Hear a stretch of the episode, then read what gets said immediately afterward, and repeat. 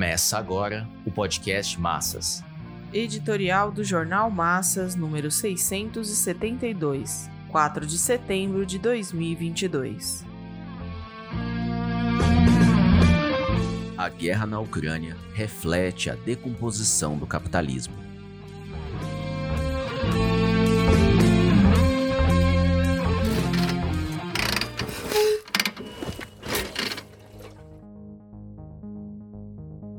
Capitalismo da época imperialista é de guerras, revoluções e contra-revoluções. Assim, Lenin definiu a fase última da sociedade de classes, baseada na exploração do trabalho do proletariado, na opressão sobre os camponeses pobres e na dominação de um punhado de nações mais poderosas sobre as demais. Trata-se do capitalismo altamente desenvolvido sobre a base da alta concentração monopolista dos meios de produção, da supremacia do capital capital financeiro, do controle da economia mundial pelas potências e do crescente saque dos países coloniais e semicoloniais. Essa caracterização econômica permite ao marxismo concluir que as premissas históricas para a transição do capitalismo ao socialismo estão plenamente dadas, ou seja, os fundamentos materiais para as revoluções proletárias estão postos. Está claro que o capitalismo da época imperialista é de estancamento em geral das forças produtivas.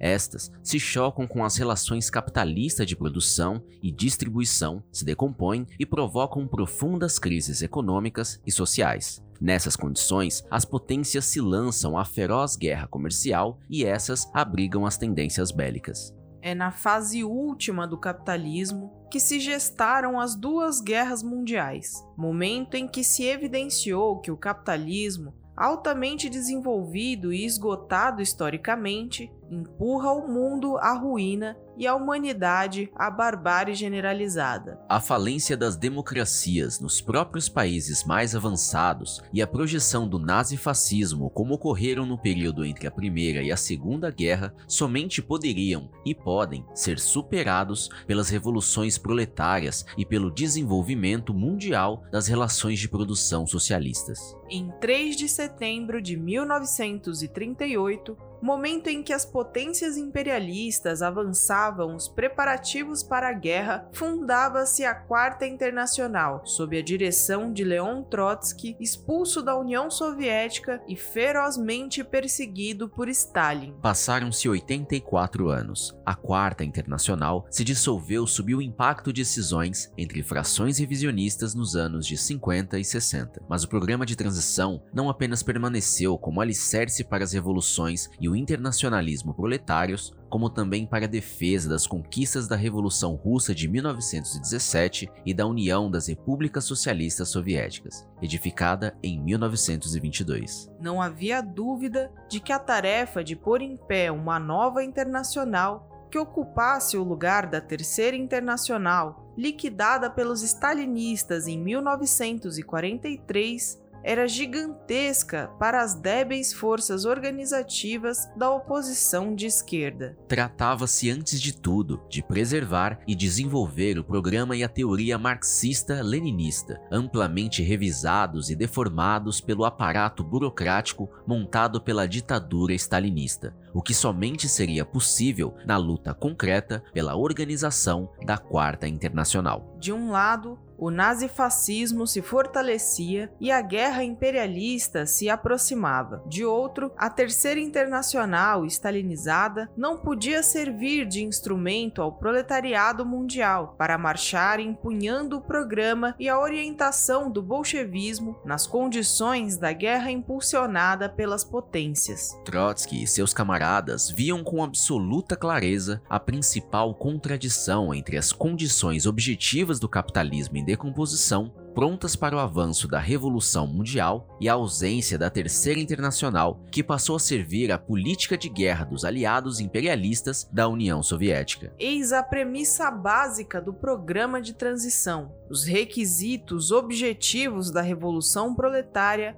não só estão maduros, como já começaram a apodrecer. Sem a revolução social no próximo período histórico, toda a civilização humana está ameaçada de ser arrastada para a catástrofe. tudo depende do proletariado e, antes de tudo, da sua vanguarda revolucionária.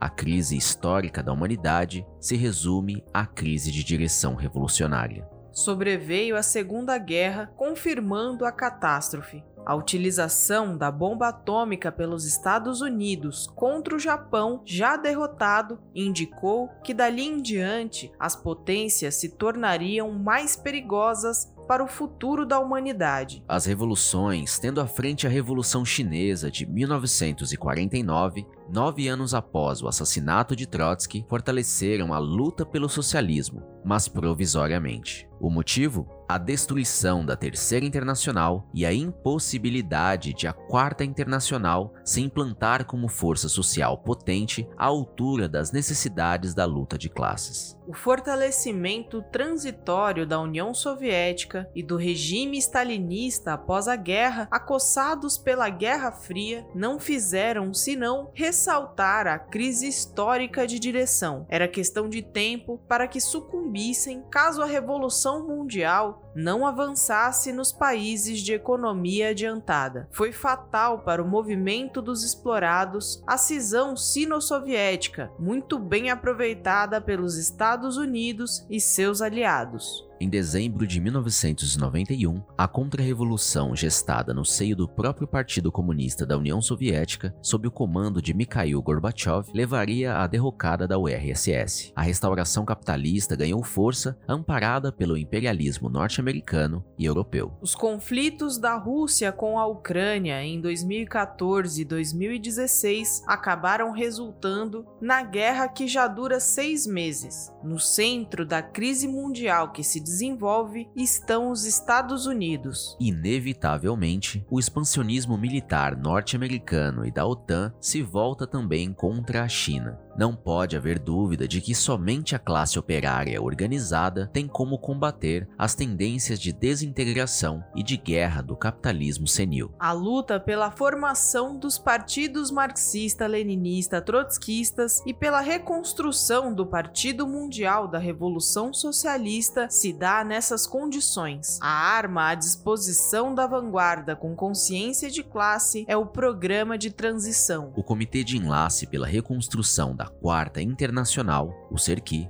embora embrionário, tem em suas mãos a tarefa de impulsionar a luta pela superação da crise de direção. Viva os 84 anos da Quarta Internacional!